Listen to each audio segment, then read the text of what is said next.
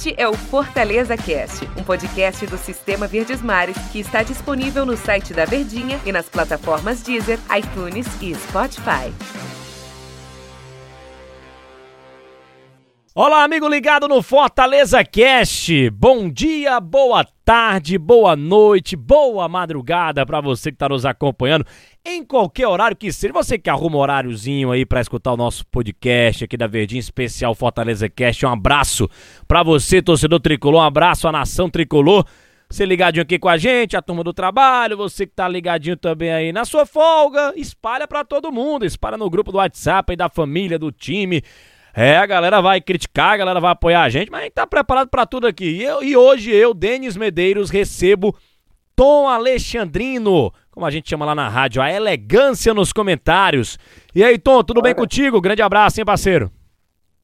Fala, Denis, tudo bem, né, cara? Tudo tranquilo, menino Ângelo. Gostei do parceiro, viu? Gosto do parceiro. é, rapaz, a plateia aqui tá demais com você aqui, viu? Ela tá disputando um negócio aqui, mas depois eu te conto o que é que ela tá disputando e eu acho que ela não vai ganhar, viu? Ô, Tom, mas vamos Eita, falar de coisa. Acho. É, rapaz, vou fazer as apostas. Mãe de Ná lá.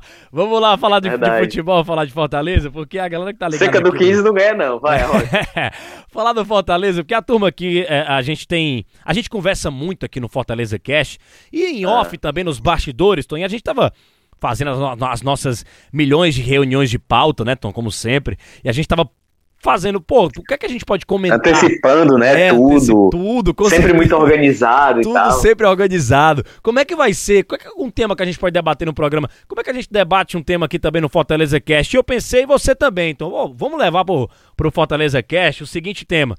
Vai ser essa semana, esses próximos é, cinco dias do Fortaleza, próximos seis dias, é, o segundo teste do Fortaleza na temporada. Por que o segundo teste? Teste de fogo que eu falo, com todo respeito às outras equipes em que o Fortaleza enfrentou.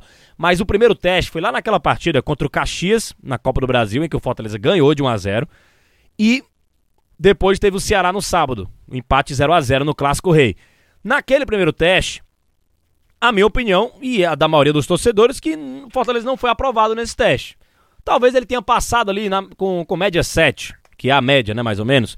Passou do Caxias e empatou contra o Ceará, mas não convenceu, principalmente contra o Caxias, que é um clube da quarta divisão. O torcedor queria um empenho melhor da equipe dentro de campo. A gente vem batendo nessa tecla já há um bom tempo. E agora ele tem Bahia no sábado, clássico nordestino, pela Copa do Nordeste. Depois ele joga contra o Ipiranga na Copa do Brasil, segunda fase da competição. Ah, o Ipiranga não é um time tradicional nem nada, mas é a segunda fase da Copa do Brasil e seria uma terra arrasada, um clima de velório se o Fortaleza de repente perde para o time do Ipiranga e perde a classificação. Ele tem que ganhar o jogo, empate vai para os pênaltis. Então o Fortaleza chega ao segundo é. teste da temporada, Tom. E chega nesse segundo teste com tempo de uma semana para o Ederson treinar o time, ele que vibrou bastante após o confronto contra o 4 de julho, porque ele teria essa uma semana de trabalho contra o Bahia e chega pressionado pelo torcedor. Fortaleza vai para o segundo teste da temporada. É mais ou menos por aí o pensamento, Tom Alexandrino? Eu não sei, Denis, se testes. Eu diria que são fases de amadurecimento do trabalho, entendeu?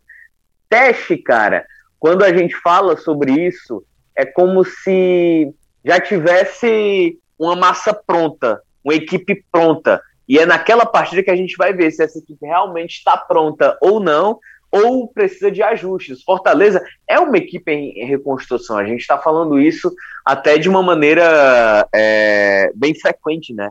Mas assim, eu não diria teste, eu diria que obrigações para observar o nível de competitividade. Se a gente analisar a partida contra o Caxias, era um teste muito mais no sentido de que necessitava da classificação.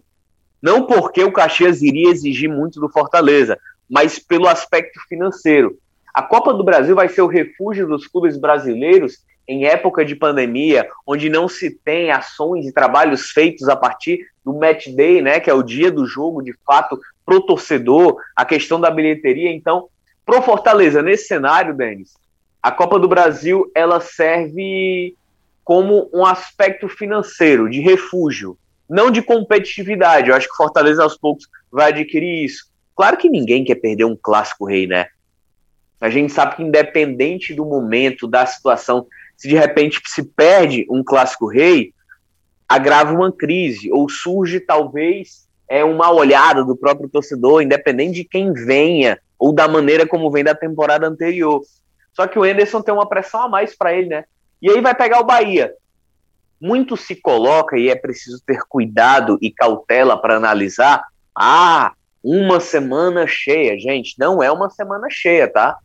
Fortaleza fogou no domingo, fogou na segunda, se reapresentou na terça, treinou quarta, quinta, sexta e sábado vai para o jogo. Então não são tantos dias para preparar mas eu diria até em defesa do Enderson, até em defesa do que espera o próprio torcedor, sendo que o clima está muito acalorado entre torcida e clube. O clube andou comprando algumas brigas que eu acho que poderia ter contornado de uma outra maneira, gerenciou muito mal essa crise ou essa turbulência, ou até mesmo tenha sido o próprio clube que criou a crise, ou aumentou uma crise que vinha das arquibancadas, mas em relação a resultado foi levado por um outro lado para a própria diretoria do Fortaleza. Enfim, o jogo contra o Bahia, Denis, eu acho que dá para a gente observar o que talvez tenha de ideias o Enderson. Não que esse seja o Fortaleza do Enderson, mas saber como é que vai se comportar. A gente observou que Fortaleza é uma equipe que vai marcar pressão, é uma equipe que vai marcar mais em cima para roubar essa bola é, no campo de ataque, no sistema defensivo adversário, para já ter um contra-ataque naquele último terço do campo. Então, a gente vai observar como os volantes vão se concentrar, em que momento vão, vão apoiar os laterais. Iago Pikachu, como amostragem maior, deve ser titular. E aí, Bruno Melo, fechando uma trinca de três homens ali no sistema defensivo, Carlinhos. Então, eu acho que tem algumas coisas a se observar nesse Fortaleza que pela primeira vez, né, vai ter uma semana ou quase uma semana de preparação entre uma partida e outra. Só que do sábado para terça, o tempo é muito curto. Menos mal que os jogos são na capital e o Fortaleza não precisa se deslocar. É, e, e, é sempre bom falar, você falou que ah, não foi uma semana exata de treinamentos, até porque a gente sabe da realidade do futebol brasileiro e futebol mundial, de uma maneira geral, por conta da pandemia. Então, é, ficou colada ali a temporada 2020 em 2021. Então tem muito jogador do Fortaleza que está precisando de descanso mesmo. E aí o, o, o Anderson optou, é. né, por fazer dois dias de. por dar dois dias de descanso para os jogadores é, no é. domingo, né? Que geralmente você volta, apesar de Teresina ser perto. E na hum. segunda-feira também o Fortaleza não trabalhou. Então, terça, quarta, quinta, sexta e vai para o jogo no sábado.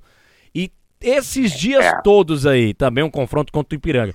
Você acha que o torcedor quer ver o que do Fortaleza, Tom? E, o que é que o Enderson pode melhorar nesse time? O que é que ele pode trazer de novidade para que o torcedor dê uma trégua? Eu não estou dizendo um, um, uma paz, mas uma trégua nas críticas ao Fortaleza. É claro que tem que ganhar do Bahia e tem que ganhar do Ipiranga, para essa trégua ser um pouco mais tranquila. Apesar da situação tranquila do Fortaleza na classificação da Copa do Nordeste, é, internamente o negócio não tá tão tranquilo assim com o torcedor também. O que é que tem que, o, o que, é que, tem que ah. provar ah. pra, pra galera, Tom? O Enderson Moreira e, e, os jogadores do Fortaleza? Cara, a trégua ela não vai acontecer se o Fortaleza vencer o Bahia sábado. Não vai acontecer se vencer o Ipiranga na terça. O que vai acontecer é uma amenidade. Sim. Sabe quando você está passando por várias provações, avaliação, e tem aquela turma que enquanto você está dando resultado, né, você está entregando os resultados, mas sempre busca uma crítica a você, é a turma que fica só esperando um tropeço teu para cair em cima. É mais ou menos esse cenário. O torcedor do Fortaleza, ele tá armado. Eu acho que, acho que essa é a melhor definição, né, cara? Ele tá na defensiva, tá né? Armado. Tá na defensiva, é, ele cara, quer ver um erro. Tá a flor da pele, tá defensivo, tá na defensiva, tá armado.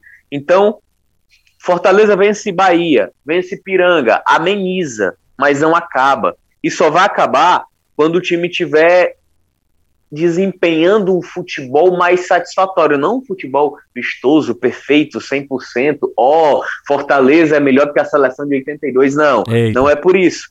É muito mais. Você adora essas comparações. Adoro, eu adoro. o, o, guarda, o é, Barcelona é, do Guardiola. Ulha. então, o torcedor é, e só vai amenizar quando isso acontecer, cara. E a consequência de quando isso começar a acontecer é de repente surgirem títulos. Se de repente Fortaleza belisca uma Copa do Nordeste, acabou fora Anderson. Se vem, se é tri estadual, acabou fora Anderson. se encaixa o time e começa a fazer um campeonato brasileiro é, consistente, acabou fora Anderson. Então, tudo está monitorado pelos resultados, pelos agravantes da última temporada, turbulência, identidade, saída de treinador de três anos de trabalho, chegada de outro, aí vem o outro, aí presidente vai a público falar besteira, não consegue lidar, e tem Benevenuto ainda no negócio. Meu é. amigo, tá tudo borbulhando, tá tudo polvilhando lá pelo PC, e aí o resultado é, os resultados, né, é que talvez seja o melhor mecanismo para dar uma resposta e para amenizar. Ô Tom, deu nosso tempo aqui, cara, grande, que papo legal, hein, grande abraço, Tom Alexandrino. Pois é, cara, assim que terminar, me liga aí pra gente continuar esse papo lá no, Vamos fazer uma live no Instagram, eu e você. É, vamos fazer uma live pra continuar, continuar esse, papo, esse lá. Papo. É, vamos continuar esse papo. Ah, meu Deus. Eu, você e a Marta Negreiros, né? É, não, mas. mas, a, mas... Aquela que é do podcast A Rodeio Pulê. Ah, é, Brasil. pode deixar. Valeu, Dei. Pode deixar. Ora, ela tá adorando essa propaganda aí. Valeu, valeu, grande abraço, Tom Alexandrino. Não, não acessem, não prestem o podcast. Valeu, grande abraço. Grande abraço à nação tricolor, grande abraço a todo mundo que tá ligado aqui no nosso Fortaleza Cash. Até a nossa próxima edição, aí sim falando desse clássico nordestino Fortaleza e Bahia. Um grande abraço a todos. Este é o Fortaleza Cast, um podcast do Sistema Verdes Mares que está disponível no site da Verdinha e nas plataformas Deezer, iTunes e Spotify.